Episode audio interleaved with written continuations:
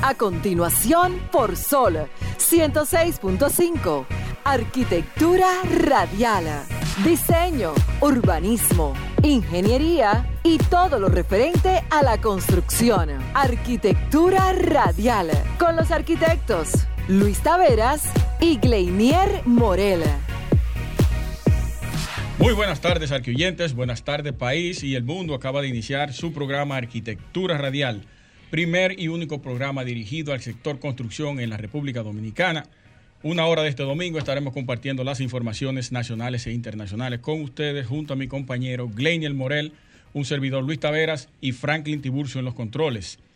Yo quiero abordar el, el tema de inicio de hoy para abrir el programa sobre la Junta de Expansión nuevamente, que la, la, lo capté ahora cuando venía por ese disparate que han hecho ahora en los elevados de la 27, cuando tú subes el puente de Juan Bosch, que viene hacia acá, en dirección eh, sureste, han creado, Glinier, en cada junta de expansión, un policía acostado.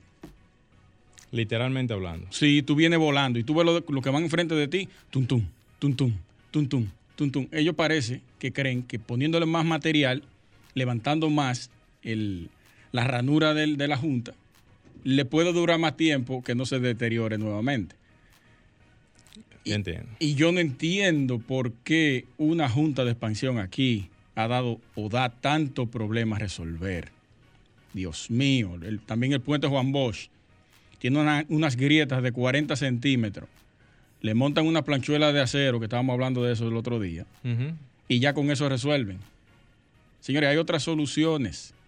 Morel tiene soluciones para eso. Llámenlo para que le resuelva eso. Caramba, van a deteriorar todos los vehículos del, del Distrito Nacional y los que entran a la, a, a la ciudad. Vamos a ser un poco más conscientes. La solución aquí no es solucionar las cosas, es dejarla igual para volverla a solucionar, porque eso es lo que da resultado y lo que conviene. De esta manera inicia Arquitectura Radial, Franklin. ¿Seguimos? Bueno, no fuimos. Señores, vamos a pasar de inmediato con la frase de apertura de todos los domingos, que dice de la siguiente manera. Si crees que no puedes hacer el mundo, vamos a darle para atrás. Si crees que no puedes hacer al mundo un mejor lugar de, con tu trabajo, al menos asegúrate de que no lo haces peor. Hermann Herzberger. A propósito de lo que tú dijiste ahora con relación a la grieta. Cojan ahí Qué bueno, ahí está. Ahí. Bien ahí.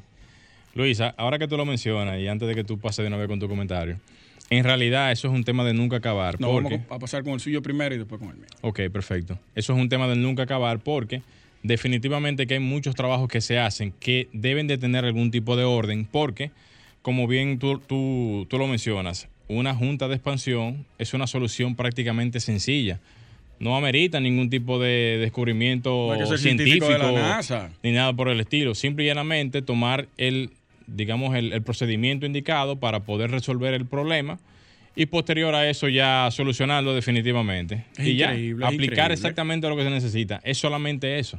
Es increíble. Tú lo ves todos los meses reparando. Hicimos una reparación en el puente tal, tapamos los hoyos. No, porque esa no es. El punto no es resolver.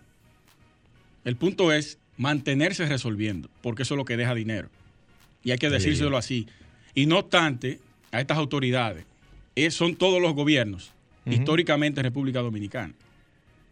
Y, o si te tiran una capa de asfalto en un tramo de una calle, te la tiran milimétricamente que no resista uh -huh. ni cinco meses para que vuelva otra vez con un charquito de agua, se genere un hoyo que empieza de dos centímetros y al mes ya tú tienes un hoyo ahí de, Sí. de 50 centímetros. Siempre, siempre hemos criticado eso y más con el tema de cuando una institución abre una perforación y luego entonces la otra viene con otro trabajo y viene entonces la otra con otro trabajo. Sí, o sea, sí. es, esa incoordinación realmente a nivel estatal ya debe de desaparecer ya. O sea, de, debe de eliminarse por completo la, in, o sea, la incoordinación de los trabajos. Improvisación esa que tienen. Mira, se me olvidó una tubería aquí, vamos Espérate, a romper. Ábrelo de nuevo.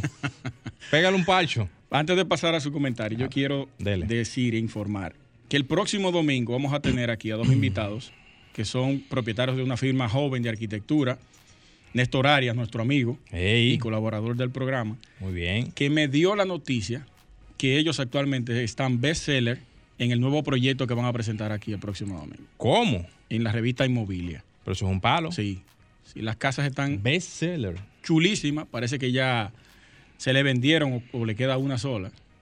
De la que yo le mostré, el proyecto que yo le mostré. Muy interesante. Entonces vamos a tenerlo aquí y escucharlo, a ver de qué trata ese proyecto tan interesante. Vamos a pasar con su comentario. Vamos a hacer un cambio. ¿Un cambio? Sí, y venimos de una vez. Vamos. Estimula tus sentidos, enriquece tus conocimientos. Arquitectura radial.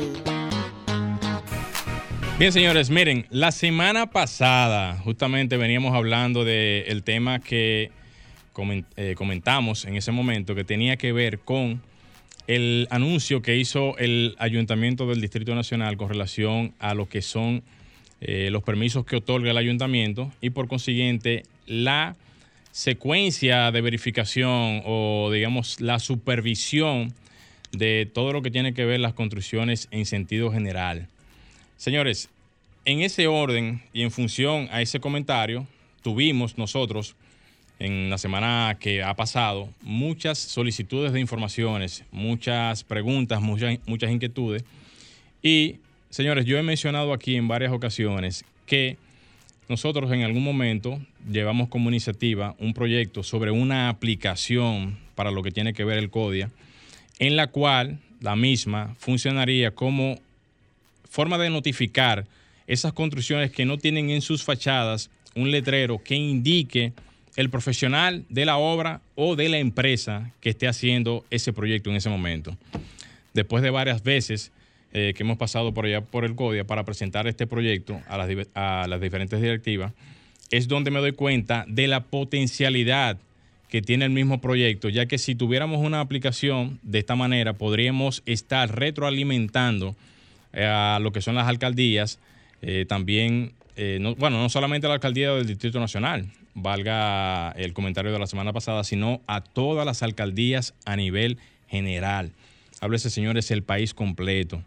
En ese orden, esta aplicación, señores, recoge prácticamente toda la información y la geolocalización del proyecto y automáticamente se envía como un reporte desde el CODIA a todas las entidades ya antes mencionadas. De igual manera y de forma automática se generaría un reporte que, aparte de llegarle a la alcaldía, llegaría también eh, como una forma también conjuntamente a lo que son el Ministerio de Obras Públicas y otras dependencias que tengan algún tipo de interés, hasta inclusive la CASH o otras dependencias, como una forma de que el reporte sea prácticamente eh, global en cuanto a lo que tienen que ver las instituciones. Eso, eso debería estar haciéndolo ahora mismo en sentido, ahora que, ahora que tú mencionas eh, eso, Luis, lo que tú mencionabas hace un momentito, el Estado, pero para todas sus dependencias, porque haciéndolo así, cualquier tipo de problema que tenga que ver con alguna solución, ya sea de tránsito vial, de tuberías, debe de mandarse una notificación a todas las eh, dependencias con una, o sea, con la finalidad de que cada institución tenga la misma información y de que si alguna institución tiene algún proyecto que vaya a hacer en ese punto, poder hacer la coordinación específica con esa otra institución para que el trabajo se haga, digamos, en organización. Obras públicas, ustedes van a faltar aquí. Le notifica la casa o a INAPA. Ustedes van a- tienen pretendido meter una tubería en algún momento. Claro.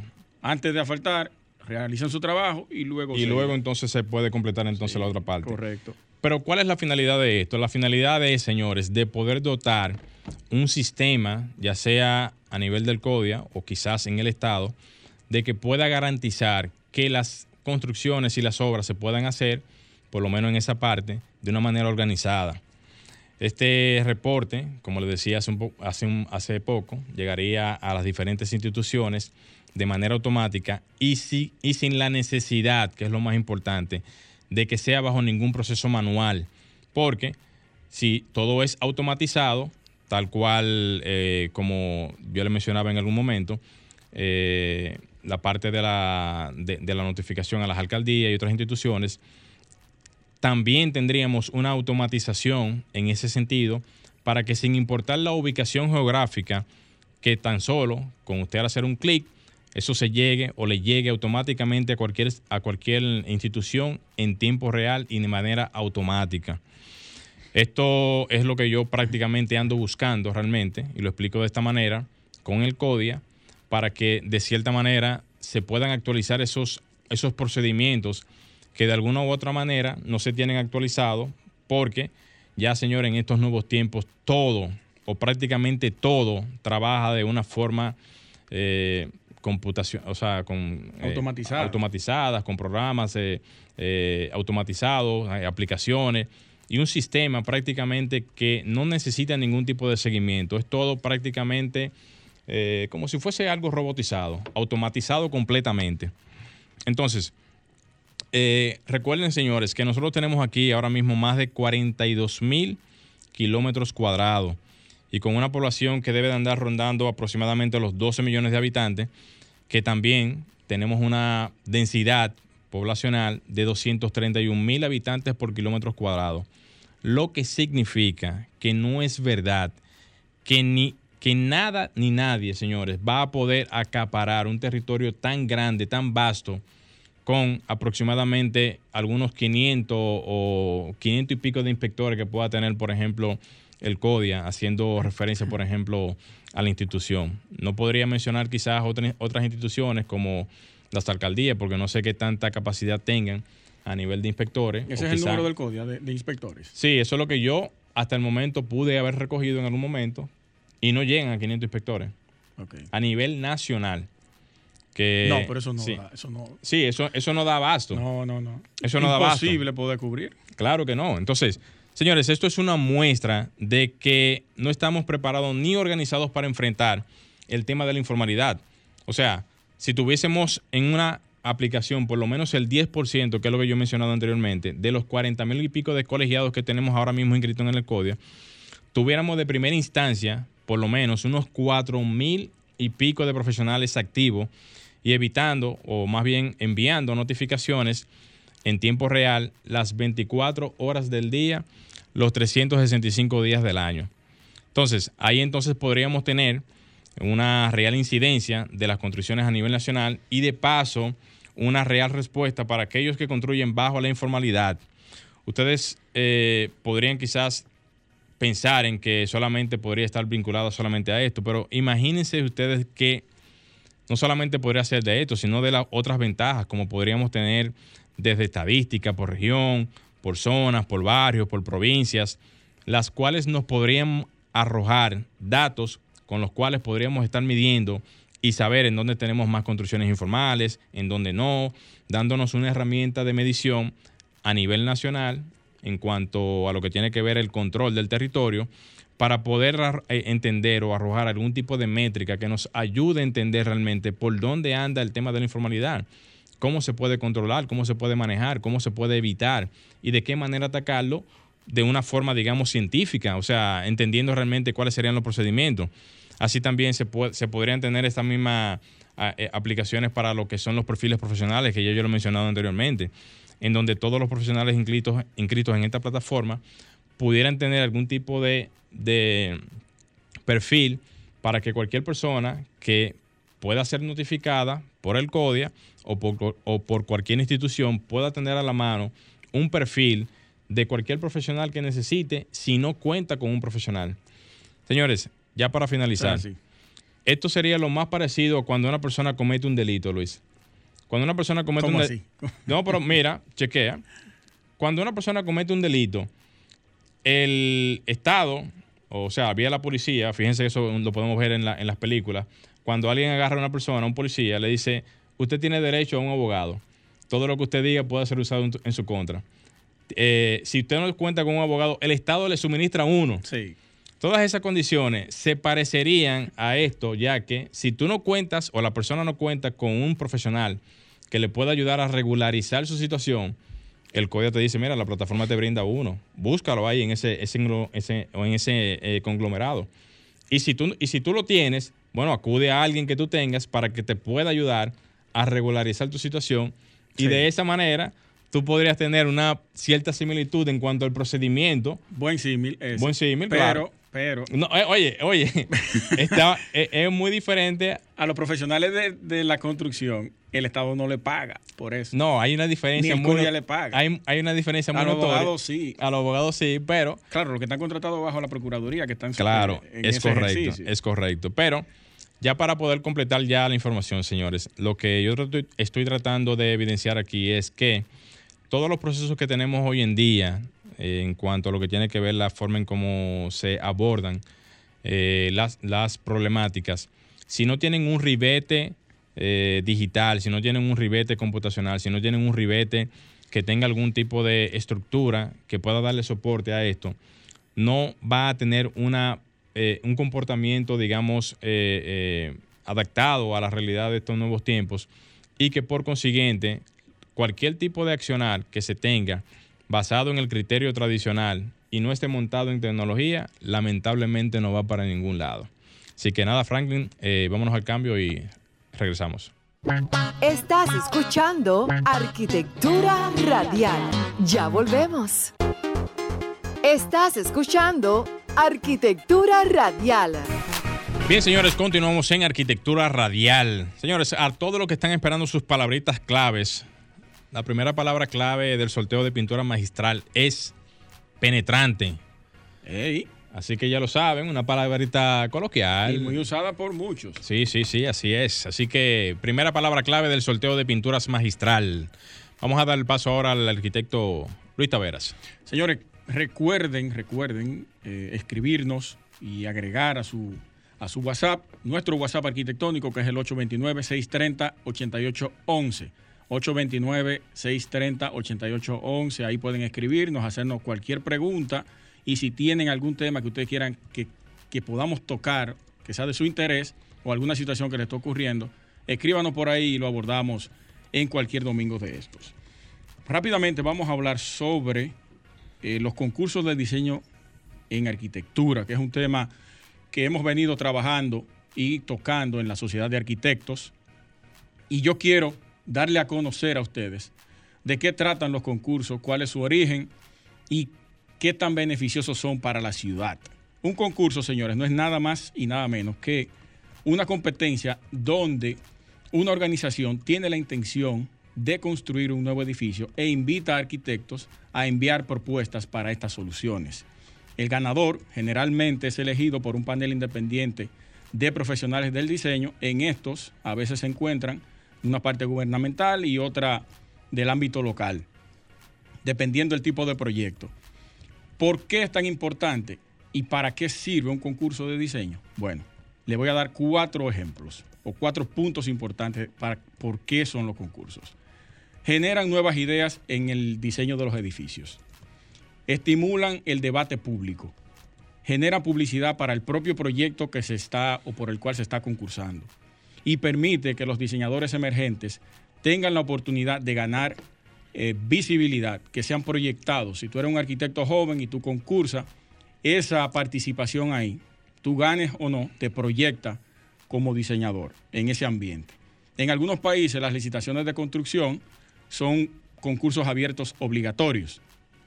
Para, o, o si tú ganas el primer premio de este concurso, no siempre esa edificación que ganó ese, o ese proyecto que ganó se construye. Esto va a depender de, de la decisión que tomen los jurados que pueden vetar el diseño ganador, de acuerdo al, al dueño, al propietario de, de, la edificación por la cual se está concursando. En la historia de los concursos de arquitectura se remonta desde hace 2500 años, para que tengan una idea desde cuándo vienen los concursos, que eso no es un invento del otro día. En Acrópolis, o la Acrópolis de Atenas, fue el resultado de una competencia que se realizó, al igual que varias eh, catedrales del, de la Edad Media. Durante el Renacimiento, muchos de los proyectos fueron eh, puestos en concurso a través de la iglesia, que era la que dirigía todos los procesos de las sociedades para ese momento, y tenía secuestrado el conocimiento y solamente ellos manejaban esa parte. Eh, un ejemplo de, de, estos concursos fue las, las escaleras españolas en Roma que es uno de los espacios más importantes y representativos de esta ciudad. Para el 1419 se lanzó un concurso para la construcción de la cúpula de la Catedral de Florencia, que fue ganada por Filippo Brunelleschi, quien más adelante se asoció con, con Borromini, tuvieron un lío del caray, en algún momento hablamos sobre eso aquí en el programa. Eh, los concursos abiertos se llevaron a cabo a finales del siglo XVIII en varios países, incluidos Estados Unidos, Gran Bretaña, Irlanda, eh, Francia y Suecia. Para el siglo XIX, Inglaterra e Irlanda ya tenían unos 2.500 concursos eh, realizados. En cinco décadas, solo cinco décadas, Londres ha generado más de 362 concursos, solo ese país. Y en el 1839 el Instituto de Arquitectos británico redactó un primer conjunto de reglas y para el 1872 lanzó los reglamentos de, esos, de esas reglas. Alemania, por su parte, para el 1867 lanzó sus reglamentos de concurso y en los Países Bajos una asociación comenzó a organizar las competiciones conceptuales con el objetivo de estimular la creatividad de los arquitectos, que esto es una de las cosas más importantes. Y ustedes van a ver por qué beneficia tanto esa creatividad que se pone a prueba en estos concursos para beneficiar lo que es la ciudad. Les voy a mencionar varios tipos de concursos que existen. Son los concursos abiertos, estos son los internacionales, nacionales o regionales, concursos limitados, seleccionados o no abiertos, dependiendo de quién quiera participar en estos. Están los concursos de proyectos o ideas, dependiendo de la intención de construir el proyecto o generar alguna idea, los concursos en una o dos etapas, que es según la escala y la complejidad de la competencia, concursos anónimos cooperativos, tienen una mayor objetividad durante la evaluación. Esto es bueno y es malo, porque si los proyectos son anónimos, no van a estar expuestos a que los jueces se prejuicien, quizás por el nombre de un arquitecto famoso que esté participando, y puedan tomarlo a ese como, como ganador. Pero te perjudica porque mientras en la competición tu nombre va circulando de que ese es tu proyecto, tu promoción va a ser más amplia durante la entrega. Están los concursos de estudiantes, que es lo que está haciendo el INVI con la fachada de, su edificación, y los concursos públicos convocados por la administración pública o privada. Una cosa que aquí no se hace. Entre las reglas de la competencia, eh, estas son definidas generalmente por los organizadores pero en su mayoría siguen pautas proporcionadas por la Unión Internacional de Arquitectos, que ya tiene unas reglas establecidas a nivel internacional y la mayoría de empresas o organismos que quieren crear concursos toman esas directrices y la emplean en sus concursos. En Francia y Alemania, los concursos de diseño son obligatorios para todas las edificaciones públicas que superen cierto monto. Eso, señores, es importante tenerlo en cuenta. Muy importante, y más nosotros aquí, que los diseños que salen de las instituciones públicas no sabemos de quién son, de dónde son ni cómo fueron. Entonces, mis queridas autoridades, vamos a unar esfuerzos para que nuestro país pueda por lo menos estar a la altura de esos países que tienen una arquitectura turística contemporánea y poder nosotros democratizar el diseño. Les voy a poner un ejemplo y hablaba de Roma Roma no tiene o no ha visto un edificio moderno en más de medio siglo. Es una ciudad congelada en el tiempo. Eso lo dice Richard Mayer, uno de los maestros de la arquitectura del siglo XX. Y la arquitectura, señores, y a ustedes que nos, nos, están escuchando, profesionales y no profesionales del área, la arquitectura es sin duda alguna la protagonista de las ciudades. Usted tiene mejor calidad de vida, gracias a la arquitectura en los espacios públicos y áreas verdes. En sus interiores, gracias a la arquitectura. Tiene mayor ingresos a través del turismo por la visita de, personas de diferentes países gracias a la arquitectura. Pero nosotros solamente aquí tenemos una arquitectura turística histórica. Lo que nos hace falta es ese ingrediente de los concursos para poder ampliar ese abanico de propuestas y darle a nuestras ciudades, en realidad, una mejor vista a nivel internacional respecto a las o a la arquitectura que se está generando a nivel internacional. Franklin, vamos a hacer un cambio. Estás escuchando Arquitectura Radial. Ya volvemos. Estás escuchando Arquitectura Radial. Señores, continuamos en Arquitectura Radial. Señores, para todos los que están esperando sus palabras claves, la segunda palabra clave del sorteo de pintura magistral es profundidad. Así que ya lo saben, segunda palabra clave del sorteo de pinturas magistral. Va en consonancia con la primera. Claro que sí. Sí, está bien. está bien. ya tenemos, señores, en nuestro set, perdón,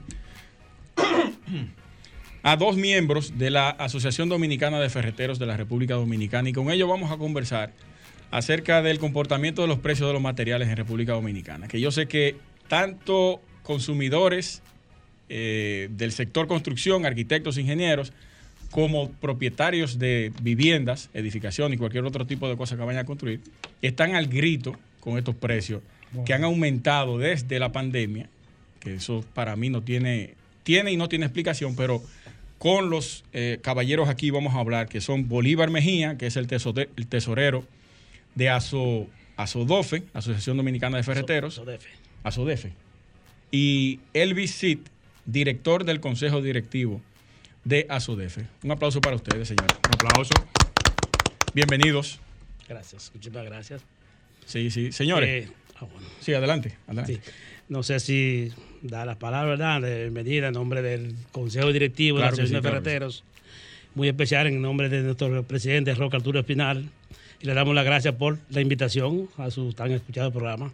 Muchas gracias, muchas gracias. Saludos para, para el presidente, ¿verdad? Que, Así es. que mandó a, su, a, a sus dos principales alfiles para acá, aquí, para Y- cualquier tipo de pregunta. Y a Ana. Ana Ventura también, que nos Claro. refirió. Ana Aventura. Sí. Ana Ventura, sí, claro, sí. Saludos para ellos. Sí, saludos para ellos. Eh, para iniciar la entrevista o la- el conversatorio, ¿pudieran ustedes hablarnos un poco de cuándo se fundó la asociación, por qué se fundó, cuál fue el motivo del cual surgió, los miembros y todo eso?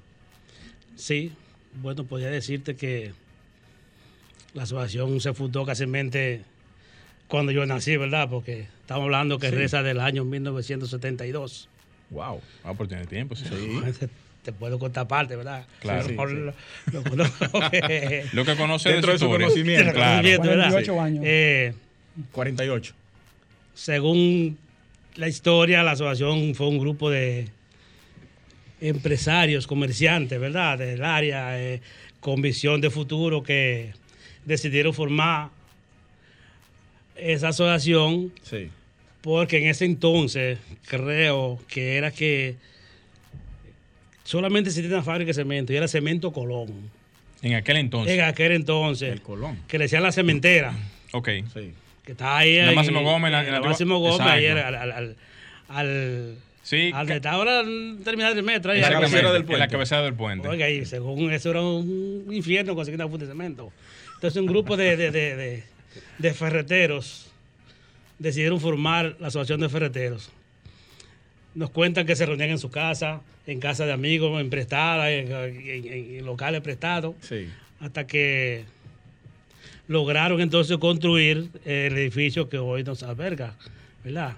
Eh, no te puedo decir los nombres exactos de esos grandes visionarios de ese entonces, ¿verdad? Porque si comienzo a mencionarlo, me va a faltar gusto. Claro. Y se pueden poner bravos Y se otros. pone bravo los otros. Ese, ese edificio es propio de la, de la asociación. Sí, claro. Al lado de Copnama, que está, ¿verdad? Sí. De, de Infotec. De Infotec. Ah, Sí. Madinfoté, tú sabes, una serie de... No, Ok. un, un mega edificio, ¿eh? Sí, sí. Sí. Claro. Yo pensé que solamente ustedes habían rentado el, el nivel donde está. No, por eso te digo que ese, ese, esos visionarios que tuvieron esa- entonces, ¿verdad? Lograron entonces construir ese gran edificio que hoy nos alberga y que es prácticamente tú La casa de ustedes allá. La casa de nosotros, donde Sí.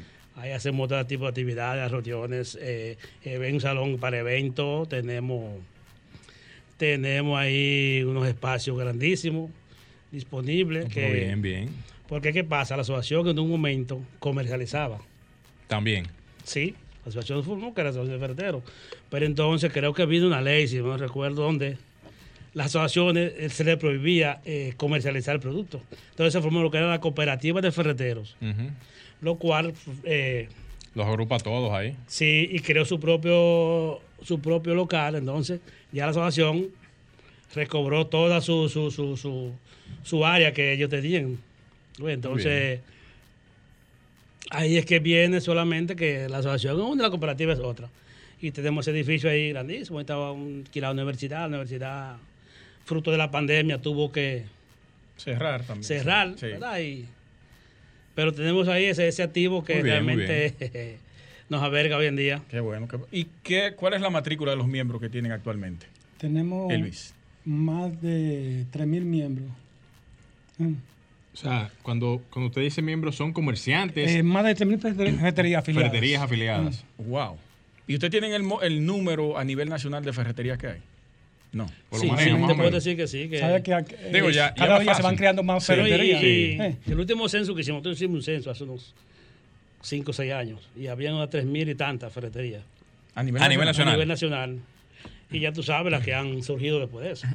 Que precisamente eh, este nuevo consejo tenía pautado realizar otro censo en el 2000, en esta gestión que daban. Pero, fruto de la pandemia, todo se... También entonces, se- entonces, la totalidad de ferreterías están afiliadas a la propia asociación. prácticamente todo. Prácticamente. Sí, pero somos No, ferreteros, no de- por eso somos Asociación Dominicana de Ferreteros, porque estamos en todo el país. Tenemos eh, eh, filial en Asua, en Baní, en, en el este. O sea, que prácticamente abarcamos eh, el territorio nacional. No, no, no. La organización se ve, o sea, y se nota realmente de que es una estructura bastante, o sea, abarca el territorio nacional. Así es. Excelente. Señores, en realidad eh, agradecemos su presencia y muchas de las preguntas que, que nosotros tendríamos en la tarde de hoy tienen que ver justamente con el sector de la construcción, las alzas de los materiales y todo lo que esto ha llevado realmente como, eh, digamos, como grito en cuanto a lo que tiene que ver el sector de la construcción, inversionistas y demás. ¿Hay alguna explicación que se le pueda dar al público para entender tanto en el área del acero como en la parte de insumos, eh, la parte eléctrica, eh, también cemento y demás agregados que tengan o, o que se puedan explicar para que la gente entienda cuál es la razón que se debe el, alza de los materiales? Bueno, fíjate, en cuanto a lo que es el cemento, la varilla y ese tipo de cosas, y agregado, ¿verdad? Porque eh, en verdad que nosotros como sector no nos explicamos, ¿verdad? Vamos a decir que mucho le echa la culpa al alza de los, de los del insumo, de los insumos, de, de, de- de- Materias primas. de la materia prima para la elaboración de esos productos. Pero en verdad que, También. Ah, el dólar influye, sí. sí. bueno, por lo menos el dólar influye, pero si vemos a ver, En hay, función una, al... hay una estabilidad, ¿verdad? En el dólar ahora mismo. Más o menos, sí. más o o sea, menos, ¿verdad? Que así que Bueno, se ha mantenido. se la ha mantenido, cambiaria. ¿verdad? Para ser justo, eh, tiene alrededor de ya unos cuantos meses que el dólar no, No fluctúa no tanto. fluctúa realmente. tanto, ¿verdad? Sino mantiene estable. Eh, nosotros destacamos que es a fruto de la pandemia la, lo difícil que se le está haciendo al parte importador obtener y traer la Sí, materia prima para, para el producto. Eh, naturalmente, todos los años esos renglones suben de precio, no se sabe a qué se debe. Nosotros en una ocasión, eh, inclusive tuvimos que hacer rueda de prensa por el alza constante de, de- de esos, de esos, materiales. de esos ¿verdad? materiales, ¿verdad? Y, y, y, y que nos da alguna explicación que no se diría. Bueno, pues ahora en esa área podemos decir que es por, la- eh, eh, eh, por la misma si- situación de que no de la materia prima de la importación. En cuanto a los demás renglones, electricidad, plomería, eh, que nos han subido, ahí sí nos han dado duro nosotros en el sector. Ese, ese, En Es verdad que sí, sí, sí, sí, el renglón de la tubería plástica y, y pieza plástica, en verdad que... un 13%. Y aquí se No, produce, no, no. aquí se No, produce no, tubería no, no. realmente. Sí. 100% subió algunos renglones. La- eh, lo que es PVC ha aumentado ya Sí. dos veces en el mes de enero, enero y febrero. Ha duplicado en dos ocasiones Sí, sí, su sí. costo. Sí, sí. Bueno, date cuenta que anteriormente, como en no- octubre, noviembre, se compraba un tubo de media de presión a 145 pesos. Ahora se está comprando a 245 para agregarle un 25-30% de ganancia. Wow. o sea que oscila entre 300 y 350 pesos un tubo de media. Ahora, una pregunta No, pero eso, realmente. eso no se puede. Vamos eso a es decir-. Sí. Vamos a que decir sepa que sí. que dentro de lo que son los insumos de materiales de materia prima, como la parte del plástico, eh, acero y algunos rubros, se puede entender la parte del alza. Pero, por ejemplo, aquí el cemento se hace local. La mayoría La de- grava de- de- se consigue local. Sí. local. El- la arena como la, la- la gente mayormente la, la- la menciona, la arena lavada se consigue local. Todos los otros. ¿A qué se debe el alza de lo que son ese tipo de materiales que se consumen, o, se- o sea, que se sacan directamente de lo que es la parte de la minería de aquí del país? Vamos a decir de los ríos. Tú sabes que, De los ríos, exacto. por ejemplo, lo que es cemento y varilla, Sí. una gran parte se, se vende aquí en el país, pero también se exporta para tanto para Haití, para Sí. algunas Las islas cercanas. Exacto. islas del Caribe. sí. Y realmente uno dice, ¿por, por, por- por qué si se fabrica aquí? Pero No hay una no explicación hay, no hay clara. una- un agregado, no hay un ingrediente en el cemento que hay que importarlo para poder producirlo aquí. Bueno, que se sepa, ¿no? Creo Todo- que ya está produciendo todo aquí. todo, todo aquí. todo se produce aquí. todo aquí, Por un sí. asunto, digamos, de costo, de Sí, sí, favorabilidad, porque- ¿verdad? También eh, lo que también eh, tiene que ver con el combustible, el personal. Para el transporte. Sí. Mm. Sí, eso influye mucho también. El- tú sabes que un camionero, si compraba una goma de antes en 10 mil pesos, ahora tiene que costar 20 mil pesos. Sí. Si compraba un repuesto, eh, una pieza que daña el camión. O sea, todo eso Es una cadena. es una cadena, ¿verdad? Que En la parte de- Lamentablemente. de la distribución. Eso, eso Sí. se entiende por un lado, porque Sí. obviamente que eso es, esos son costos adicionales que se le cargan directamente al producto en sí. Sí, pero en cuanto a tu pregunta y el cemento, a veces uno no hay explicaciones, porque ciertamente el cemento, El cemento es no automático todos los años, sube entre un 20 o un 30%. No importa que haga pandemia, que no haga, porque ya es por... por señores, pero tú te imaginas que hay que dar 380 pesos por una funda de cemento. Yo creo que era más de ahí, 400 y pico de pesos. En Sí. algunas zonas. Alguna- ¿verdad? algunas zonas, en algunas zonas, ¿verdad? 420 vamos, pesos. vamos a ser un poquito Claro, conservadores, conservadores, ¿verdad que sí? 380, Sí. ¿verdad? Pero, Porque, Ahora- porque por consumidor no ha hecho su trabajo desde hace cuánto. bueno, no sé si es del consumidor, no sé si tiene que ver con Pero mire, y comercio. salió en reclamo del alza del cemento y los materiales también. Ustedes también como asociación de ferreteros, que vamos a hablar más adelante de si ustedes tienen el número de las ferreterías que han cerrado, porque yo sé que han quebrado muchas. Muchas pero veces tienen que hablar. Esa parte. Adocen salió en defensa, la Asociación Dominicana del Cemento, diciendo que, que el alza tenía que ver por un, regue- un paquete, digo un reguero, un paquete de, de situaciones, tanto el dólar, tanto la- el almacenamiento, porque no podían salir los furgones de esa materia prima para crear el cemento, el transporte y todo eso. ¿Cómo ustedes ven la posición de Adocen? Bueno, eh, ellos tendrán justificación, ¿verdad? Para, para justificar su alza, Sí. ¿verdad? Ciertamente eh, existe lo que es un una aglomeración de, de, de- de- para furgones, fruto de la pandemia, poder entrar a los puertos según, ¿verdad? Bueno, para recoger su mercancía eh, y, y traerla. Es posible que eso sea parte de su que ellos de verdad estén justificando su alza. Lo único sí que nosotros como sector todo el tiempo nos preguntamos, pero es que todos los años no suben. ¿Cuál es la justificación de los demás años en función a esta? Porque si, todo- Exactamente, es lo si que- todos los años lo suben, todos lo suben, sí, sí, debe haber una justificación debe clara todos los años. Pero nunca nos dan una explicación exacta, solamente que. Y siempre, vamos a decirlo así en términos popular, nos marean. como, decimos, como decimos popularmente. Eso, nos marean. eso ¿entiendes? involucra, el aumento del cemento y la varilla, eso involucra que cada día se le puede- hace más difícil a la población adquirir una casa. Claro que Es sí. correcto. Mm. y más con el proyecto habitacional que tiene el gobierno este año, Sí. este reto increíble de hacer 10 mil, digo, no este año, sería para todo en- el en- periodo de en- gobierno, ¿verdad? Cuatro años. Vamos a hablar de eso cuando regresemos Ay, ay, ay. con, Va-. Señores, vamos a una pausa, no se muevan y seguimos con más en Arquitectura Radial.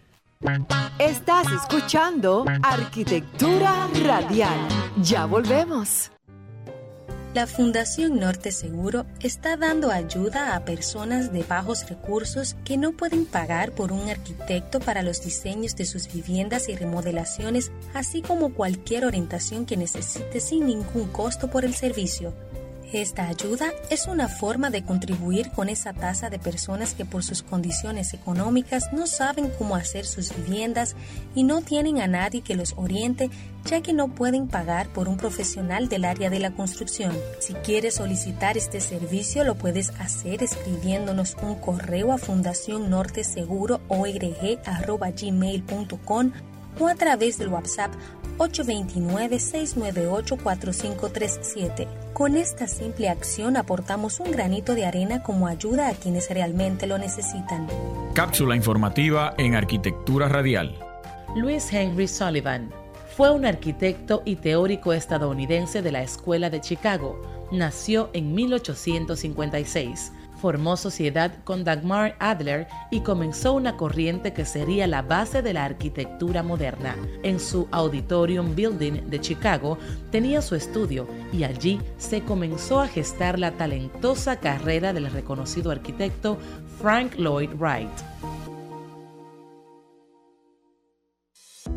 Industrias Metálicas Caribe, Indumeca, más de 30 años en el mercado brindando soluciones metálicas para cualquier necesidad, manteniendo la calidad y seriedad en la ejecución de sus trabajos, precios competitivos y satisfacción de sus clientes. Llámenos a los teléfonos 809-560-4856 y el correo electrónico info arroba. Indumeca, en acero, somos más.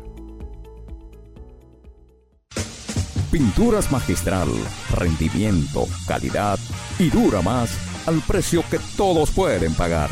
Y recuérdalo, no dejes para mañana lo que puedas pintar hoy. 809-568-8913. Pinturas Magistral, el placer de pintar. Si necesitas comprar cualquier equipo de excavación, herramienta o vehículo de transporte pesado fuera del país y solo tienes pesos dominicanos, en Agente de Cambio Rijo y Asociados tenemos la solución. Compramos y vendemos dólares, euros, libra esterlina y cualquier otro tipo de moneda. Estamos ubicados en la Juana Saltitopa, calle esquina Ana Valverde, número 173, con los teléfonos 809-686-6431. Allá está Faelo, con un alto personal capacitado para atenderte. Agente de Cambio Rijo y Asociados, donde su dinero está asegurado. Estimula tus sentidos, enriquece tus conocimientos. Arquitectura radial. Bien, señores, continuamos en arquitectura radial. A los que están esperando la última palabra clave del Vamos sorteo de pinturas magistral. Vamos a ver cuál es la, la tercera. Depresión. Depresión. Depresión. Vamos a cambiar un chip porque en una Ah, línea. pero está bien. ¿No fue Franklin que te la dio? No, no, no, no. Eso fue. Eso fue buscando ahí palabritas más o menos complejas ahí. Si fuera Franklin, tuviéramos Mira, ahora mismo ahí. míralo relajándote. sí, sí. fly- haciendo- haciéndome bullying. Un saludo muy especial realmente a todos los que nos están escuchando. Eh, así que manténganse en sintonía con Arquitectura Radial. Señores, seguimos conversando con los representantes de la sociedad, de la Asociación Dominicana de Ferreteros en la República Dominicana. Eh, Bolívar o Elvis, cualquiera de los dos que me pueda responder. ¿Cuántas ferreterías han cerrado a causa del quiebre? Tanto las alzas de los materiales, porque no han podido resistir, y también el cierre por el confinamiento que tuvimos esos cuatro meses. Sí, fíjate. eh, en realidad, como te explicaba ahorita, tenemos otro, este consejo que se instaló en el 2019-18 de en proyecto eh, realizar un censo, ¿verdad? A nivel nacional nuevamente para ver cuánto habíamos crecido, cuánto habíamos descrecido. Lamentablemente, fruto de la pandemia, pues todo se ha paralizado. Pero te puedo decir que, ha- que han cerrado un número de, Significativo, ¿verdad? significativo de, de, de ferreteros. Y muchos están al borde de desaparecer, porque en verdad que. Usted también está. está en- Bueno, voy a decir, me incluyo, ¿verdad? Porque realmente. Está dentro, está dentro, ¿verdad? Estoy dentro, ¿verdad? Estoy dentro, y en verdad que. Eh, no están, no estamos, ¿cómo te digo? Cada día tenemos que buscar más capital para trabajo Claro. para poder trabajar, porque como te decíamos ahorita, si han subido tanto, por lo menos, por ejemplo, hablando de las piezas plásticas, los tubos y las cosas, ¿cómo han subido? Que han subido un ciento y pico por ciento. ¿Qué significa? Tienes que buscar más cuarto, tienes que buscar más capital. Claro. Y en estos momentos de pandemia, entonces no sé qué es lo que vamos a hacer. Bueno, te voy a decir analizar la- si cerrar Te voy a decir la o mantener abierto. Vamos a Eh, ver. entre lo que es la pandemia, los chinos y los grandes distribuidores de, de ferretería que están poniendo su propia ferretería, son- somos muchos con esa desaparecer. Han estrangulado a esos pequeños Sí, ferreteros. porque tú puedes darte cuenta que muchos grandes distribuidores han puesto su, su ferretería y una Sí. competencia grande para los pequeños ferreteros. Pero, pero esos grandes distribuidores, ¿usted se refiere a los que tienen ferretería grande? Distribuidores los grandes, los mayoristas, los Porque mayoristas. son Ah, mayoristas. los mayoristas que Sí. han puesto su propio detalle. Y también ponen sus detalles. Que van en. eh, Ah, no, van- pero una En, de- competencia en de decremento, Una competencia. van en decremento con lo que es la parte, Con lo que es parte digamos, de la parte nosotros. MIPYME de lo que es el desenvolvimiento de, de- Competencia desleal. Competencia desleal, eso- eso es Exactamente. Oye, Pues se ven hace acá. todos, ¿sabes? Han puesto su propio detalle. Pero ¿cuál es la tendencia? La tendencia es hacerlo, quizás no desaparecer, pero ese crédito lo daban a 30, 60 días. Esa es la tendencia de que ya tú tengas que buscar tu cuarto para comprar al contado, porque ellos van a decir, bueno, pero para yo despachar a, a, a- a 60 días, lo pongo aquí en mi, en mi detalle, lo Claro, detallo aquí mismo. Y el público viene a consumirlo aquí mismo. Yo, yo creo... Que, que debería haber una ley que prohíba eso. Un Y que regule el asunto del mercado. Claro, debería. Un distribuidor no debe ser detallista. Mm, no debería No, ser no de allí. debe debería. ser. Y debería haber una ley que, que, con- que la- que lo ampare al detallista. A menos que ustedes, en, en lo que aparezca esa ley, en lo que se formula algo para poder regularizar eso, ustedes se acercan a las diferentes instituciones que tienen que ver con el sector de, de- de la construcción, háblese a Coprovi, la SAR, el CODIA, para hacer un convenio buscando algún tipo de bajadero, ese tipo de asuntos, y que ustedes puedan tener algún tipo de relación directa con los profesionales del área de la construcción para que tengan ese tipo de facilidades, porque definitivamente que si no lo hacen así, no van a tener algún tipo de garantía en el futuro de estar vigente, porque mucho o poco ustedes suplen en una gran en una gran parte de la población, la pa- en, el interior, en el, mismo distrito, en Santiago, en- en todo el país, materiales que no pueden distribuir esas grandes empresas o esos grandes distribuidores. Así es, así es. De hecho, eh, una de, la- de las metas de este consejo cuando iniciamos era eh, eh, eh, Buscar un convenio. buscar un convenio, ¿verdad? Realmente, inclusive nos hemos reunido con algunas eh, Asociaciones. asociaciones para uno buscar, pero desgraciadamente, vuelvo te digo, la pandemia nosotros no habíamos cumplido Sí, la año. pandemia paralizó muchas Nos ha cosas. paralizado prácticamente, y por eso estamos paralizados, pero eh, la idea será en algún momento tener que enfrentarlo, porque en verdad que es una competencia desleal que están con nosotros, pues, realmente eh, que nos va a obligar a desaparecer o tener que vivir todo el tiempo enredado con los bancos, ¿verdad? yo creo, me gustaría que alguien nos escriba, ya sea en el aire o fuera del aire ahorita o mañana, que tenga conocimiento en, en industria y comercio sobre esta ley completa, a ver si en algún acápite de la ley tiene algo que ver con si un mayorista, un distribuidor, No creo. puede No, te puedo decir que no. que Sí, generar. sí. No, no, Si ¿Sabes? algún acápite de seguro, No, alguien no, ya había, ya, ya hubiese creo, alzado no su lo grito. creo, no, no. Claro. No lo creo que exista, tú sabes lo que pasa. Hay que entender que a veces la- la- la- las leyes eh, tienen algún ribete realmente de be- beneficio para ciertos sectores Sí, y eso eso- hace eso es que verdad. y eso hace que muchas veces el lobby que se pueda hacer en algún tipo de, de, de cámara, ya sea la cámara alta o la, o la cámara baja, para que esos proyectos Eh, puedan bueno, pasar, Exactamente, exactamente. Hace de terminar, que No pase. se, se, imposibili- se imposibilite, tal cual como lo hemos vivido. El, el CODE tiene 50 años o más de 50 años creado y todavía se sigue tratando de hacer esfuerzo para que se pueda cambiar un simple capítulo de extender a dos años. No quieren No modificar quieren. esa ley. Entonces, ¿por qué no quieren modificar la ley? Que, que es algo que yo siempre Que he cuestiono. ¿Un capítulo para qué dos años? No, para que tenga dos años el presidente de turno del Ah, sí, sí. y sí. tenga la oportunidad de poder desarrollar cualquier tipo de política en cuanto a lo que es el, el beneficio de los profesionales, pero no se lo permiten. ¿Por qué no se lo permiten? Porque hay intereses que no quieren que se, que que se un den. año, en De- un año es poco lo que se puede hacer. En un año es demasiado Es poco. muy poco, porque Nada. realmente Cuatro años no dan. no da, exactamente. Mire, ¿cuál es la, la participación directa que tendrían la sociedad en este caso? La asociación, sociedad, la tengo metida aquí por la sala. En este plan de vivienda que va a iniciar este año, me imagino, para ustedes. ¿Qué ¿En qué lo beneficiaría a ustedes? Y, y- directamente? y- y de paso, ¿el gobierno lo ha contactado para eso? ¿O alguna Bueno, institución del eh, gobierno? Contestando todavía primero, Sí. hasta ahora no nos han contactado. Ah, mu- mu- ah, bueno. No, no lo han contactado. Y bueno, podría tener un impacto siempre y cuando el gobierno y los ingenieros que sean premiados por la obra, ¿verdad?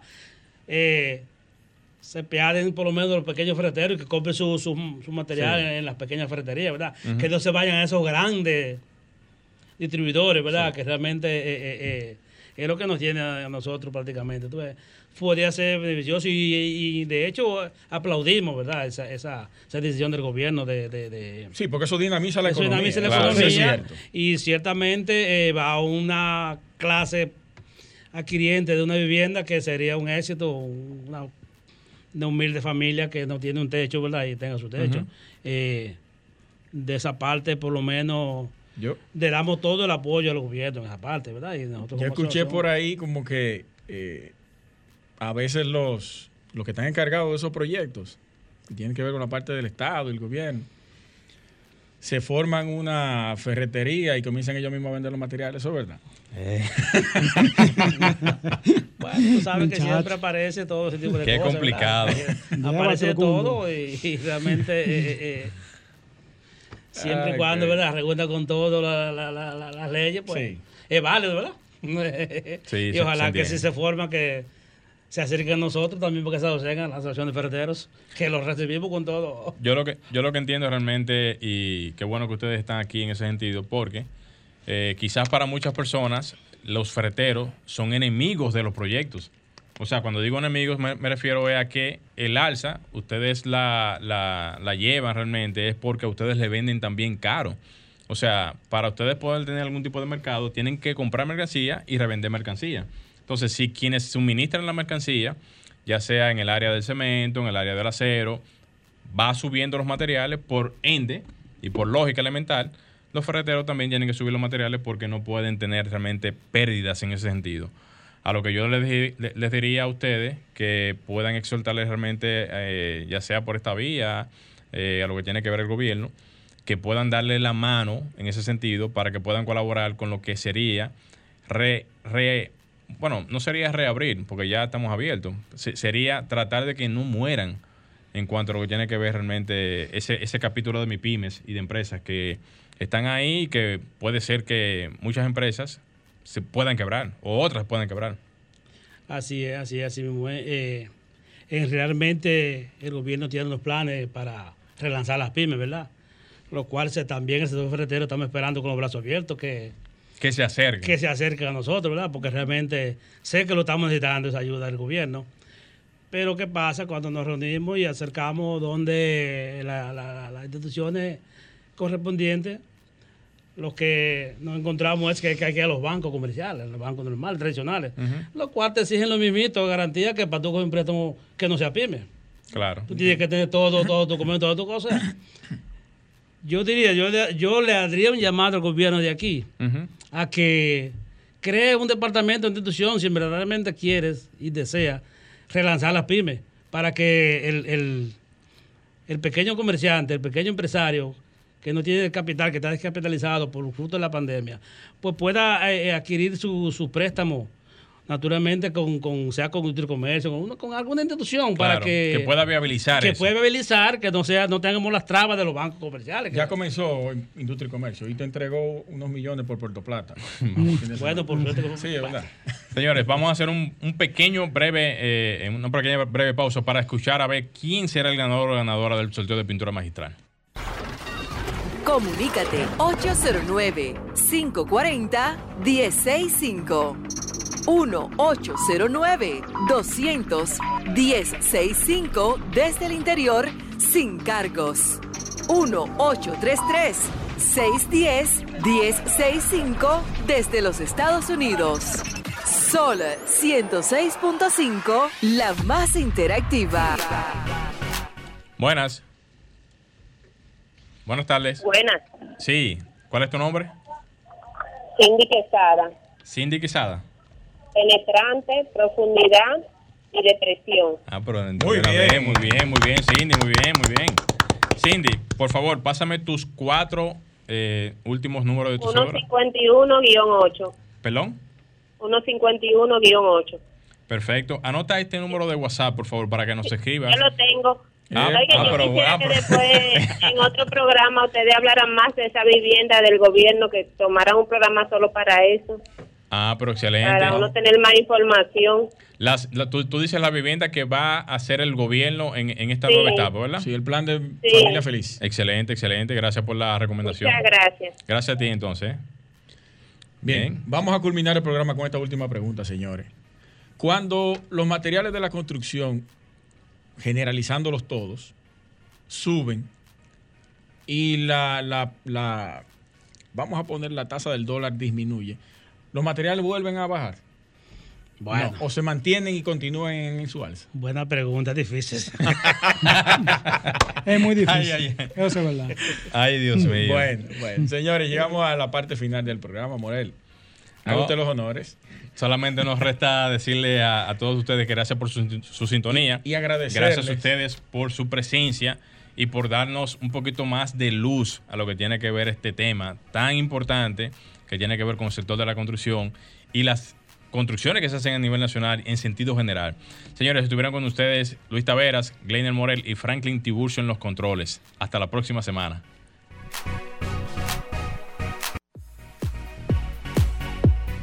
Y hasta aquí, Arquitectura Radial, con Luis Taveras y Gleinier Morel, por Sol 106.5.